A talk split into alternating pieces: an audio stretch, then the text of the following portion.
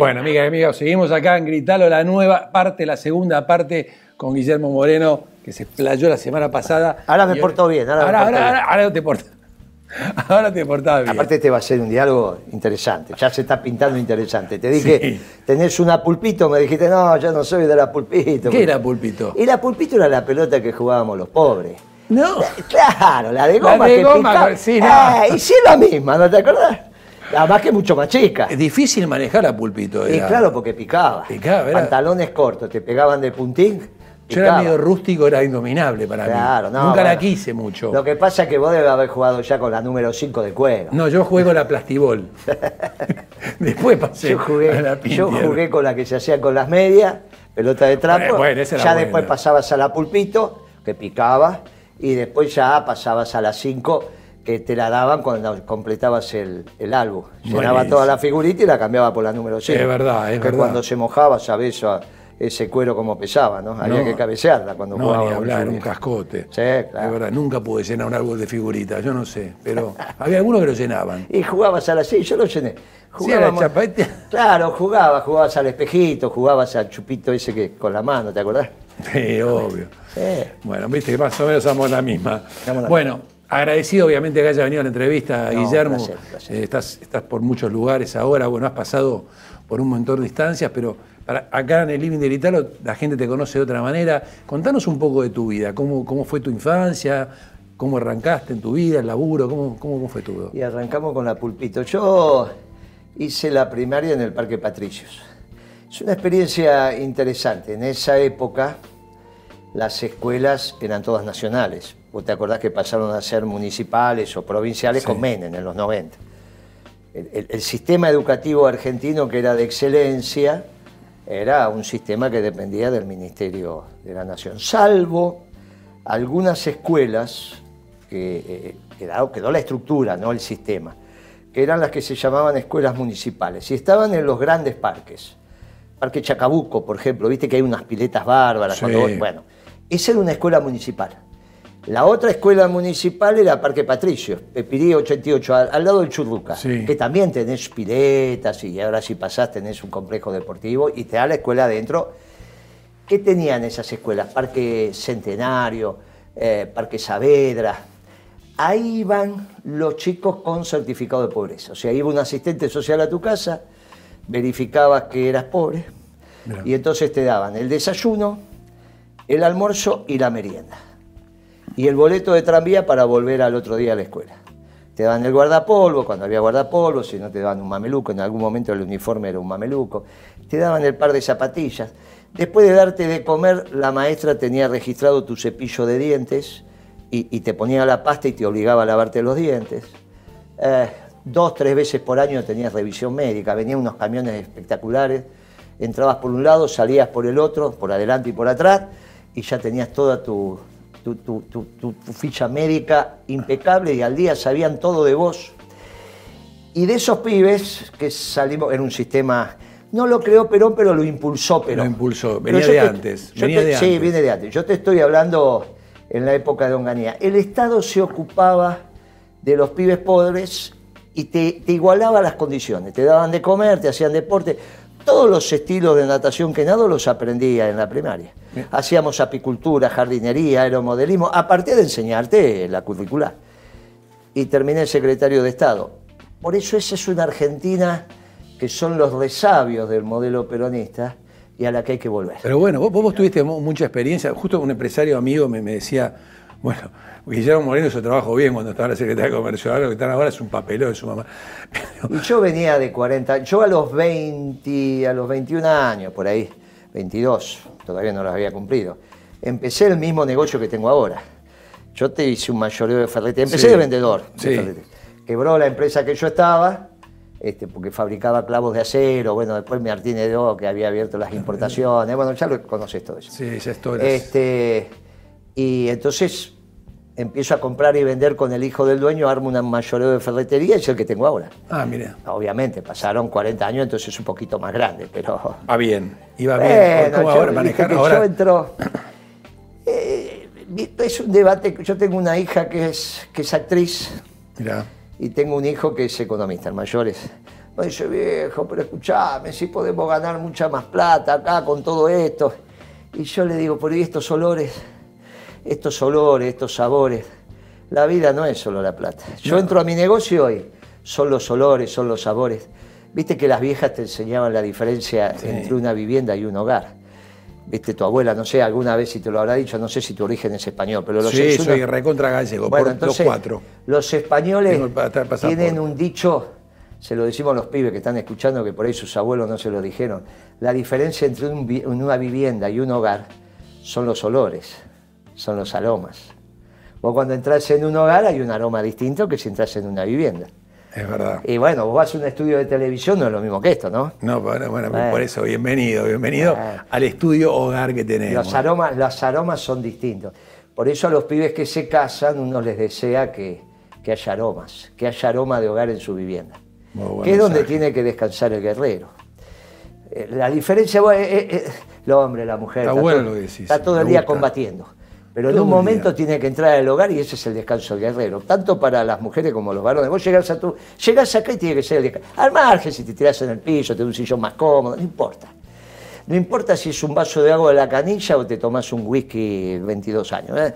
Eh, eh, ¿Viste el azul? Vos, es el descanso guerrero. Y el trabajador necesita el descanso guerrero. Vos lo ves en la obra. ¿Cómo era el descanso guerrero en nuestra época? El tipo labura, la yuga todo el día, qué sé yo, se come el asadito al mediodía, sigue. Y antes de irse para la casa se clava dos mozzarella con un moscato. Ya el tipo entonó. Cuando llega a la casa, la vida tiene otra sonrisa. Viene la esposa, le dice que los pibes, que lo echaron de la escuela, que se pelearon, que esto, que se le discutió con la vecina. Pero el tipo ya está con dos mozzarella y un moscato, ya es distinta la vida.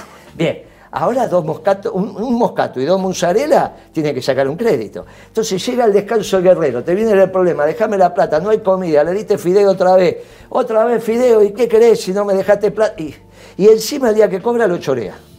Le sacan la mochila, le sacan las zapatillas, le sacan... No se puede así. Y tiene que volver el peronismo de vuelta.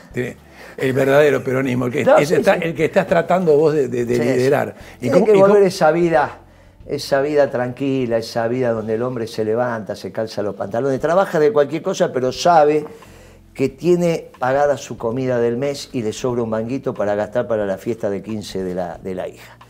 Esa la Argentina. ¿Cómo va a ser la economía? ¿Cómo la hicimos? Así de fácil. Todo lo demás. Pensar en eso, eh, que puedan pensar en eso, fue bravo. que Melcoñán piensa eso? Es bravo ese Melcoñán. ¿eh? Lo que tiene bueno que es de Racing, pero fuera de eso, es bravo cuando habla de economía. ¿Cómo sufren ustedes? Sí, sí, sufren. También la pasan bien. Para, Ahora, últimamente... somos los que más disfrutamos el último mundial, porque estábamos acostumbrados. En cambio, los que no son de Racing se estaban. Cuando nos empataron 3 a 3 y fuimos a penales, los de Racing decimos, mire que ganamos. Y el otro decía, no, loco, porque somos de Racing, estamos acostumbrados y ganamos. La pasamos mejor. Igual buenas épocas estuvieron ahora con Racing, con Víctor. me parece no, no, Víctor Blanco es, es un tipo. Mira, los equipos lo arman bien, estuvimos bien. Últimamente estaba jugando más o menos, pero ya lo van a sacar. Tenemos buen equipo. Bueno, te tengo que meter en, la política, ¿no? ¿De estuvimos hablando? todo política, pero, más, más porque, quiero hablar un poco, bueno, estuviste muchos años con el kirchnerismo. El peronismo. Eh, con el peronismo, está bien, pero bueno, de repente el peronismo pasó a tener una rama que es el kirchnerismo o no, sí. Internamente, a mí Kirchner me decía, nos dicen kirchneristas cuando nos quieren bajar el precio. Ahora, internamente estaban los dualistas, los kirchneristas, los menemistas, internamente. Ahora, para afuera, todos peronistas. Ahora, cuando para afuera querés ser kirchnerista para diferenciarte no sé de quién, ahí se arma un lío bárbaro. Pero eso lo hace Moró, lo hace Santoro, eso lo hacen los radicales, no lo hacemos los peronistas. Yo estuve en un gobierno peronista. Ahora, hay que reconocer que los últimos dos años, Cristina, yo pensé en ese momento que lo había hecho por un hecho circunstancial, valga la redundancia, la elección de Kisilov. Sí. Kisilov era un pibe que cuando se presentó conmigo me dijo que era marxista. Los peronistas con los marxistas tenemos un problema de, por el derecho de propiedad. Nosotros no nos metemos con el derecho de propiedad, pero podés dialogar porque no atentan contra el trabajo. Los liberales y los marxistas siempre quieren que haya gente trabajando. En cambio, los socialdemócratas y los neoliberales son los economistas de los banqueros. A ellos les molesta la, la gente trabaja. Viste que la sucursal, luego vas a Europa. ¿Cuánto hace que no vas a Europa? No, por tuve la suerte de ir hace, hace poco. ¿Cuánto hace que no vas a una sucursal bancaria en Europa? No, bueno, eso hace muchos años. No, no, no, conozco. ¿Vos sabés que no hay más gente? No hay más gente. Vos entras a la sucursal más grande y hay siete personas, seis, cinco. ¿Viste cuando entrabas acá al Banco Nación, que es un hormiguero, en Plaza de Mayo? Bueno, en las sucursales bancarias ahora están echando gente. Ellos todo. El, capitalismo de los banqueros es sin gente, les molesta. Por eso vos no vas a escuchar a, a Melconiana hablar del trabajador. Porque ellos tienen toda esta historia de que la gente molesta. Y como la gente molesta, van con el aborto. Y después viene Durán Barba y te dice que en el siglo XX terminaste con las religiones politeístas y en el XXI con las moneteístas. Entonces te sacan el trabajo y a Dios. Y tu viejo te enseñó a vos que para dialogar con Dios te tenías que levantar a la mañana y ir a trabajar. Después ibas a misa, es otra discusión. Pero tu viejo te enseñó que tenías que trabajar todos los días de Dios porque había que ganarse el pan con el sudor de su frente. Estos crotos te sacan el trabajo y te sacan a Dios. Por eso estos pibes a veces no van a mí dicen, eh, pero este es metafísico, viene a hablar de Dios, ¿de dónde salieron? Y cuando vos los hablas te escuchan atentamente y dicen, ¿qué está diciendo este? Y bueno, sí, porque bueno, hoy, hoy, cambió mucho el mundo, Guillermo. claro que cambió. se está haciendo peronista. Se está, se está haciendo peronista. Sí, ¿y quiénes son los tres jefes del mundo? ¿Putin es su jefe? Sí, ponele, no sé. ¿Trump? Sí, Trump, sí. ¿El Papa? El Papa, sí. Tres. ¿Qué te dije? Se están haciendo peronistas. Me escucha el Papa, se enoja, pero no, el Papa no. Pero Putin y Trump son medio, ¿eh? Ojo con esos dos, ¿eh? Sí. Sí, sí, sí, vos lo ves. Eh, le falta algo de, sobre todo a Trump, eh, las cosas que hizo, le falta formación, le falta más diálogo con el Papa. Claro, lo que pasa es que yo no entiendo bien, viste, o sea, sé, la historia del peronismo, sé lo que pasó, pero hoy son todos. Macri es peronista, eh, Santilli, te hablo del Macri, Santilli es peronista, Ritondo peronista. Sí, sí, sí, Santilli y Ritondo no hay duda, Ritondo era de Juventud Peronista, lo conocí, cómo no, era el pibe de Chicago. Eh, tienen algunas conductas peronistas, eh, te tengo que reconocer, sí, Ritondo y Santilli tienen algunas conductas peronistas. Ya la reta no, viste que él decía que era. Ahora, Macri es un expresidente. Vamos a respetarlo como... El, domingo que pasó tomó una decisión importante. Entonces, es un expresidente. Y yo digo que los expresidentes que tenemos vivos, cuando ya no están más en la arena pública, hay que respetarlo. Por ejemplo, tenemos Isabel. Isabel Perón todavía está viva. ¿Vos sabés lo que sería un reportaje tuyo en Madrid con Isabel? No se puede mover, me dijeron, no sé. Sí, está Pero vos sabés lo que sería ese reportaje? Otra que tiene él. Pero ¿sabés cuando te explica el golpe de Estado? No se lo pudo explicar a nadie. ¿Vos sabés lo que sería para estos pibes? Mirá cómo empiezan a escuchar. ¿Sabés lo que sería para estos pibes que Isabel le explique lo que fue un golpe de Estado? No tienen idea cómo se hace un golpe de Estado estos pibes. No saben lo que es.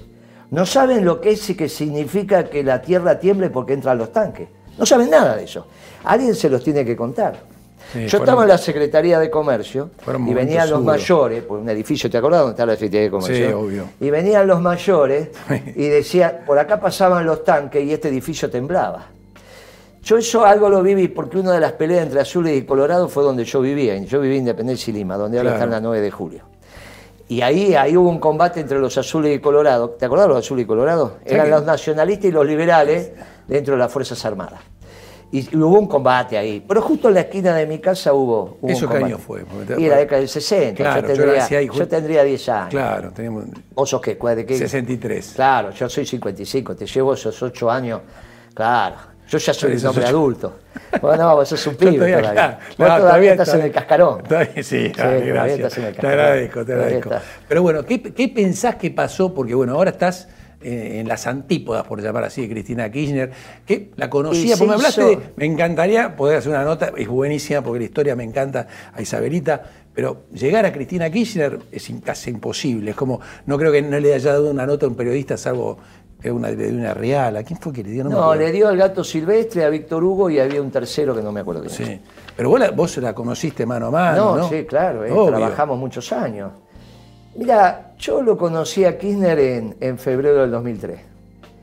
Eh, no te quiero interrumpir, pero para, no es lo mismo Kirchner que Cristina. No, Kirchner, ¿no? no, ahí hay una diferencia abismal que una vez se la dije a Cristina, se quedó, pero no, no, no, viste, no tiene por qué hacerte caso. Un día me preguntó cuál es la diferencia central. Y le dije, lo que pasa es que Kirchner hablaba al final y usted habla al principio y se llena de alcahuetes. Esto es lo que, para cuando vos tenés que conducir, lo primero que tenés que hacer es escuchar. Y después, después que tenés las opiniones del equipo, tomás la decisión en la soledad del poder. La soledad del poder no es saber la lo que tenés que, la decisión, es saber escuchar lo que dicen tus asesores y vos elegir entre caminos alternativos. Ahí el presidente no se tiene que equivocar. Entonces Kirchner lo que hacía era hablar al final. Yo en las reuniones que tuve con él picantes, que éramos varios, este, duraban, eh, había gritos, había... Era, sí, era de combate el hombre. Este, y en un momento iba al baño, y cuando venía decía, no hablaba más, ya decía, bueno, esta es la decisión, ya listo, se van todos. Y vos sabías que esa decisión te ibas tranquilo porque estaba bien tomada. Cuando vos arrancás hablando, el primer alcahuete te dice, qué buena idea que tuvo. El segundo dice, jefa, usted sí que es brillante. Y ahí ya perdiste. Ya ahí te rodeaste de alcahuete que son, y después ya no tenés pares. Nadie te dice, mirá que no combina la cartera con la, con la blusa, ¿eh? mirá que te maquillaste mal hoy, ¿eh? y nadie se lo dice, todos le dicen, y ahí perdiste. no me acuerdo gran, una gran, vez, gran diferencia. Una vez, una vez no sé por qué, yo creo que, no sé por qué se, había fallecido el de, el de Apple, Jobs. Ah, Steve Jobs, sí. Y entonces ella fue a hablar en el, en el, en el, bueno, en ese momento ya no era el Salón Blanco, era el Salón de la Mujer, ya habían refaccionado la Casa Rosada, la había dejado muy bonita. Y, entonces hizo un discurso sobre este muchacho de, de Apple. Y yo después justo tenía que hablar con ella. Entonces, como venga después del acto, me invitó, fuimos. ¿Por qué habló de ese? Y entonces, yo, ¿cómo no hablaba? Se murió un tipo. Mire que era mala persona eso. Aparte es un negocio que no es bueno, ¿eh? Lo que hizo como plan de negocio no es bueno. ¿Cómo no va a ser bueno? No, es un sistema cerrado. Bueno, bueno, escúcheme. ¿Quién inventó el número cero? ¿Quién lo descubrió? No, no sabemos. Mire si le vamos a pagar derecho de autor al que hizo el número cero. Sin el número cero, todo esto no lo tendríamos. Este es un sistemita cerrado, nosotros somos del sistema abierto. ¿eh? Nosotros somos del que el conocimiento es del pueblo, es para todo. Esto es un club cerrado, de miles de millones, cantidad de gente. Pero un club cerrado, muy feo. Muy feo, eso no es peronista. La tecnología tiene que ser para todo, abierto. A vos te gusta Apple porque funciona mejor, porque esto, porque perteneces al club. Y el que no pertenece al club, ah, solo negrito. Qué feo, como piensa ese pibe. Y después salió que era mala persona. Después salió que le pegaba a la mujer, que ¿te acordás o no? Sí, sí, algo, es verdad, sí, algo. ¿Viste que el que es malo en los negocios es malo en todo? El que es malo en los negocios, vos tenés que bueno, Para, él y para los negocios tuvo una idea fantástica. O sea, no, bueno, más pero no para la humanidad.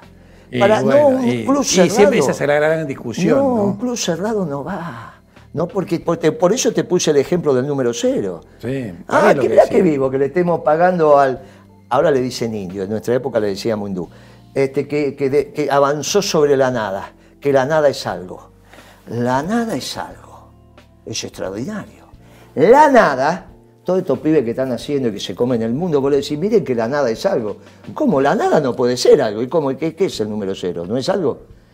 ¿Cómo la nada es algo? La nada, es nada. No, la nada es algo. Y el tipo dijo, guarda que la nada la puedo representar. Hizo un cero. Y te abrió la cabeza. Y si no estaban los unos y los ceros, no existía el lenguaje, nadie estaba filmando nada. Todo esto son unos y ceros. Y alguien le pagó así, ni sabemos cómo se llama ni sabemos quién es. Son siglos de acumular conocimiento. Y viene este chico y me hace un club cerrado. El que no participa de ese club está afuera. bueno, me explicaste claramente por qué no está, muy, no está muy presente Apple en la Argentina. no, no, te expliqué claramente que ese no es el modelo. No está porque es muy caro. Sí, no está, no, no, es que es caro a propósito porque es selectivo. Era como esos clubes de hombres donde no entraban las mujeres. Ojo con eso. Bueno, es debe ser parte del sistema del negocio, pero bueno. No, pero es que está mal, es que estamos hablando de esto. Esos negocios están mal. Los negocios son para que los disfrute el pueblo y en general. Después si vos tenés un negocio selectivo, ahora armar un club para que participen algunos y el que no está adentro te diga, eh, mirá lo que tengo y vos lo que tenés. No, en realidad vos sabés que el sistema operativo vos es válido que en realidad vos tengas una licencia. Lo que me molesta es que hizo un club cerrado. Es el sistema operativo de él, más los aparatos de él, más los CPU gigantes que tiene de él, más todo y bueno, son las grandes, las grandes corporaciones. No, si hay del otro lado, pero si Ah, hay, hay del otro- sí, también. Pero están, están las abiertas. No, si vos tenés, yo te digo que el si yo hubiese hecho ese negocio, nunca lo hacía cerrado porque soy peronista. Esta es la diferencia. Después te enteraste que, que fue mala persona. Cuando piensa el negocio, eso no es capitalismo, tengamos cuidado, ¿eh? Ese no es el capitalismo que le sirve a la humanidad. Por eso, por ese capitalismo después terminas en guerra, ¿eh? Por ese capitalismo, ojo que nosotros los peronistas somos capitalistas, pero somos el capitalismo de producción Sí, y trabajo. Es, un- es un- una, Si- si una historia querés- filosófica. Si vos querés que el laburante este, tenga. tremenda, pero si vos ¿viste? querés que el laburante tenga un, un celular de quinta generación y de sexta también. Ahora, si vos haces un club cerrado, selectivo, carísimo, mirá qué feo. Pero eso por ahí Dios también lo hizo para, para- para el resto del mundo. Y nosotros, viste, pasamos a ser un país no, que pero si en estábamos todo el ubicados mundo hace pasa años. esto. En Estados Unidos también, los latinos no tienen Apple. No, en Estados Unidos también los negros no tienen Apple, ¿eh? salvo alguno que otro. No, no. Es un club cerrado. Todo lo que sea un club cerrado es complicado. Y después terminan casándose entre ellos. La sangre no se, no se cruza y se arma un lío bardo. Después terminan, ¿viste la historia de cuando te casás con los primos? ¿Viste? Y bueno, este es un problema. Este es un problema. Y después no saben lo que pasa en la calle. Después no saben lo que pasa en la calle y terminan pensando que Macri hizo un buen gobierno o que de Alberto pobre Massa, ¿qué va a hacer Massa? Mirá, y después se le arma un lío bárbaro. ¿Viste cuando Macri dijo, no, pongan, eh, cheme, basta de calefacción? Y el tipo estaba con las patas arriba de la mesa y con un... eh, eh, eh, y afuera hacía 3 grados bajo cero. Claro, nunca durmió afuera él. No sabe lo que es. Porque el hambre es para los que pasaron hambre y el frío para los que pasaron frío. Si Macri hubiese pasado frío durante tres meses, que no podés dormir porque se te duelen los huesos, no hubiese dicho lo que dijo. Ahora, ahora lo respeto más porque es un expresidente y tiene mucho para dar, ¿eh? Pero estoy hablando del Macri en su gestión, cuando dijo esas cosas. Y eso es. ¿Conocés la anécdota de. ¿Sabe quién fue Sá en Catamarca, no? El gobernador Sá. Sí. Y, eh, perdón, perdón, Sadi, en Catamarca, Sadi de San Luis, Sadi. Sadi. Entonces, estaba el viejo y el hijo, ¿no? Los dos se murieron ya. Y entonces ah, vuelve a asumir el viejo de gobernador, ¿no? Y viste que en las provincias ahí en el norte están los muchachos que ilustran los zapatos en la plaza. Entonces el tipo fue a la catedral a hacer la misa y cruza la plaza para ir a asumir. Y entonces lo agarra el que siempre le ilustró los zapatos. Le dice, ¿le ilustro, don Ramón? Sí, mi hijo, ¿cómo no? Y le pone la pierna ahí, ¿viste? Patita ahí, le ilustra, pi, pi, pi, pi, pi, pi, pi, viste que esos son más rápidos y mete la mano en el bolsillo y le da un billete. ¡Eh! Le dice el lustra. Su hijo, Ramoncito, me daba cinco veces esto. Y Ramón lo mira así y le dice, es que él es hijo de rico, yo fui hijo de pobre. Estos no apre- cuando se casan entre ellos, no terminan aprendiendo lo que es la mayoría de la vida. Y es un problema, ¿eh? Sí, hay- hay- Es un es problema. verdad que hay que, hay que mezclar el Y te digo más, ¿sabés En- que en los esa- norteamericanos no hacen eso? Vos sabés que los No, norte- son, muy- sí, son mucho más a los hijos los mandan a caminar. Te digo porque los conocí, ¿eh? Los mandan a caminar. Los mandan a caminar abajo, ¿eh? Por eso la clase dirigente norteamericana no es como la inglesa. Ahí hay sub y baja. Cuando yo era, tenía la edad de estos pibes, el que mandaba era Rockefeller. Y ahora mandan otros. Bueno, Pero esos pibes los mandaban a caminar, ¿eh? Gracias, amigo. quédate tranquilo. Gracias por venir, No, Guillermo. Un gusto, un. No, placer. gusto bueno, nos vemos la semana que viene acá, Gritalo. Bueno, tuvimos el placer hoy de terminar la entrevista con Guillermo Moreno y contesta el teléfono.